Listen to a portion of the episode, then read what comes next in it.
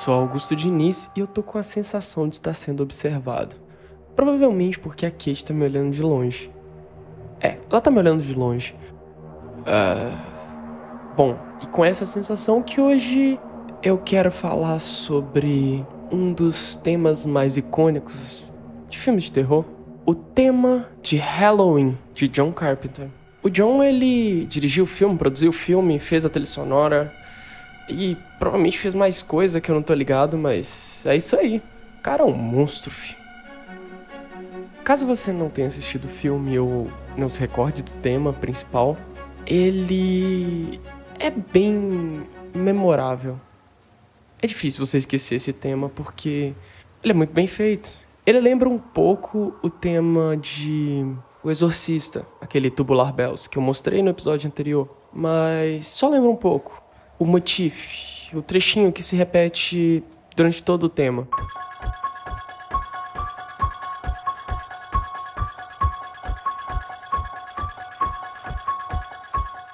Essa música, ela foi escrita em 5x4, o que faz ela ser um pouco mais complexa. Apesar dela parecer muito repetitiva, ela é muito bem escrita e muito bem pensada. É, essa percussão junto ao piano é um ponteiro de relógio repetido e sampleado várias vezes e rápido, o que deixa tudo mais incrível, certo? Não é um chimbal. É um ponteiro de relógio. Isso é do caralho, né?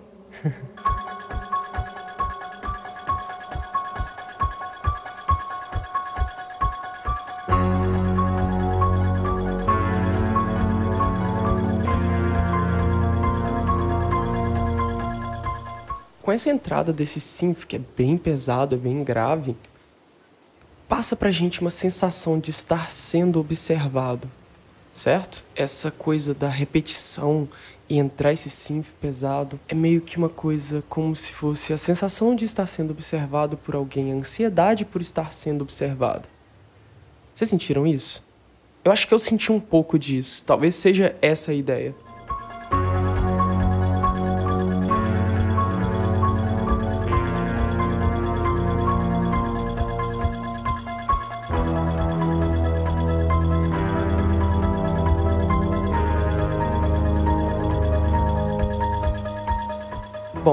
E a música se baseia nessa repetição desses dois motivos.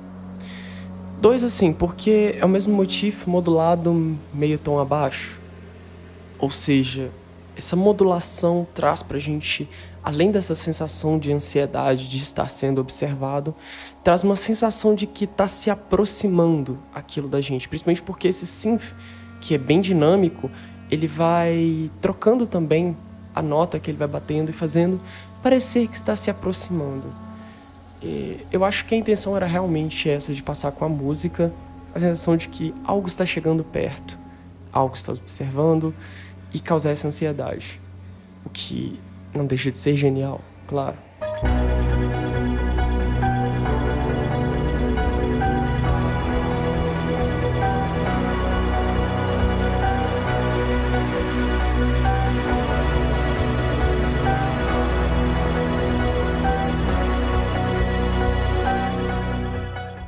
A gente tem esse momento que é quase que um ápice, um clímax da música, que é quando entra essas cordas e elas vão ficando alto, alto, alto, alto, que é mais ou menos o que eu te falei, uma aproximação, algo está chegando perto e acredito que um clímax era meio que esperado, foi construindo essa expectativa durante a música. No caso aqui eu tô tocando em pedaços, fica mais difícil da gente sacar isso porque também é muito longo para eu colocar só a música sozinho.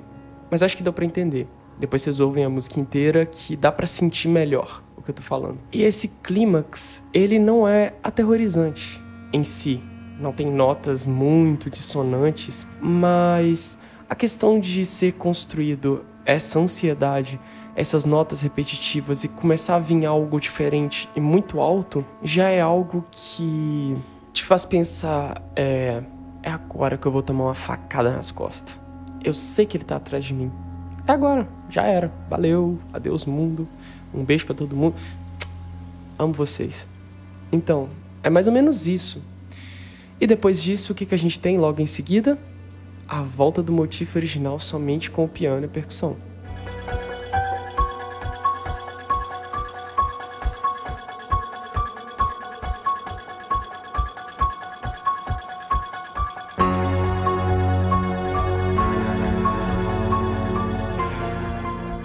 Depois da repetição somente do, dos motifs, né, o motivo inicial, com a percussão e o piano, a gente volta de novo com esse clímax, com as cordas sintéticas, né, com synths em geral. E tem uma parada que esse filme é um filme slasher, é um filme onde um cara com uma faca persegue as pessoas. E eu acho que esse tema ele dita tanto esse estilo de filme que muita gente tenta repetir é, esse tema em outras formas, em outros filmes. Várias vezes eu ouvi temas que remetem a esse por, porque ele consegue passar essa ideia da ansiedade e além disso, por ser dinâmico, por ter notas que movimentam, né, fazem a música se movimentar, é, ele gera essa sensação de que tem algo andando, algo se aproximando. Ou seja, também pode ser usado numa perseguição, por mais que ele não seja muito rápido, não seja um tema muito de ação, ele é um tema que tem esse movimento. Então, passa pra gente também uma leve sensação de estar sendo perseguido. E ele pode ser usado nessas cenas. Talvez tenha sido um momento onde os compositores ouviram e falaram assim: putz, isso funciona, bora usar também. E apesar desse filme não ter sido feito nos anos 80, né, ele é de 78, se não me engano, é, a gente tem realmente uma referência muito grande a esse tema e a essa trilha sonora, sonora no geral, durante todos os anos 80, nesse estilo de filme, até depois. Realmente se tornou um clássico obviamente se tornou um clássico, né? Porra, Augusto, deixa de ser idiota. Enfim.